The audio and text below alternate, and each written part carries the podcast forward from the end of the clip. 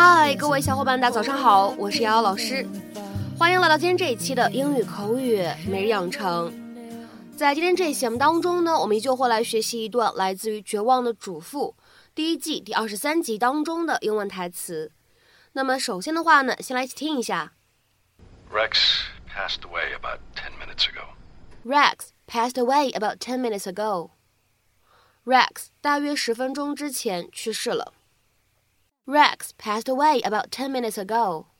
Rex passed away about ten minutes ago. 那么在今天这样一段英文台词当中呢，我们需要注意哪些发音技巧呢？首先，第一处 passed away 放在一起的话呢，可以做一个连读，我们呢可以读成 passed away，passed away。passed away。 再来看一下第二处发音技巧，about ten 放在一起呢，可以有一个失去爆破的处理，所以呢，我们可以读成 about ten，about ten，about ten。下面呢，我们再来看一下最后这一处发音技巧，minutes ago 放在一起的话呢，可以有一个连读的处理，所以呢，我们可以读成 minutes ago，minutes ago。minutes ago.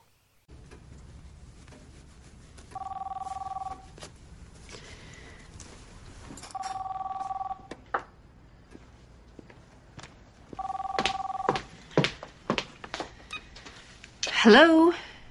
Bree, it's Dr. Craig.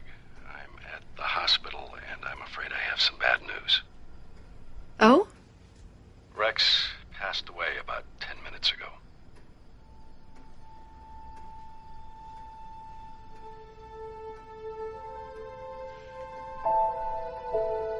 But his operation, it's not until tomorrow. I know. He just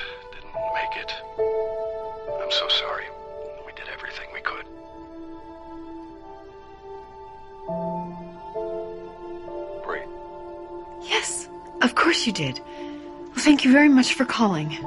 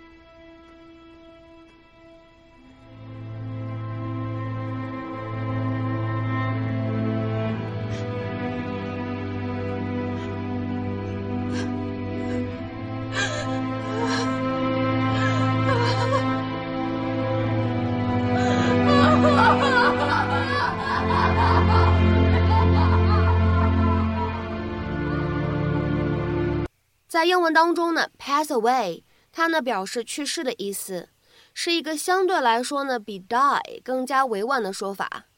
You can say that someone passed away to mean that they died.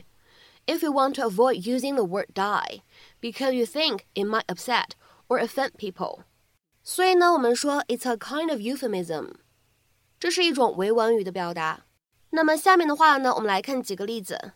第一个 ，He unfortunately passed away last year。他去年不幸去世了。He unfortunately passed away last year。下面呢，我们再来看一下第二个例子。I'm so sorry to hear that your father passed away last Sunday。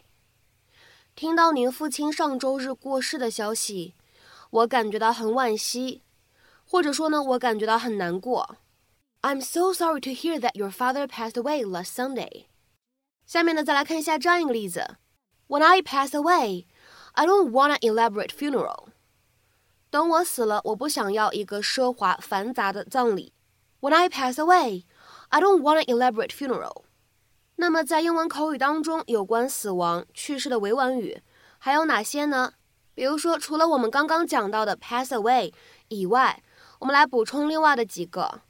比如说，第二个 pass on，pass on；第三个 pass over，pass pass over。第四个其实有不同的几种变形，你可以说 depart this life，或者呢 depart this world，再比如说 depart this earth，还有什么样的表达呢？比如说 go to heaven，go to heaven，或者呢 go west，再比如说 kick the bucket，都是可以的。那么下面呢，我们来看一下更多的几个例子。第一个，After Grandma passes on，we'll sell the land。等祖母过世以后，我们就卖掉这块土地。After grandma passes on，we'll sell the land。下面呢，再来看一下第二个例子。I hear he's about to pass over。我听说他要不行了。I hear he's about to pass over。下面呢，再来看一下第三个例子。He departed this world with a sense of having fulfilled his destiny。他离世的时候，觉得自己已经把一生的使命完成了。He departed this world with a sense of having fulfilled his destiny。那么下面呢，我们再来看一下倒数第二个例子。When he went west, he wanted to be remembered。他过世的时候，曾希望被人们记住。When he went west, he wanted to be remembered。那么下面呢，我们再来看一下本期节目当中出现的最后这个例子：All of my goldfish kicked the bucket while we were on vacation。 我们去度假期间，我养的所有金鱼都死翘翘了。All of my goldfish kicked the bucket while we were on vacation。那么有关死亡、去世的委婉语，你还知道哪些其他的表达呢？欢迎各位同学留言，我们一起讨论。那么在今天节目的末尾呢，请各位同学尝试翻译以下句子。并留言在文章的留言区。Any plant under my care kicks a bucket in about a week. Any plant under my care kicks a bucket in about a week. 那么今天这样一个句子应该如何去做理解和翻译呢？期待各位同学的踊跃发言。我们今天这期节目的分享呢，就先到这里。See you. at the end of the day, you wait for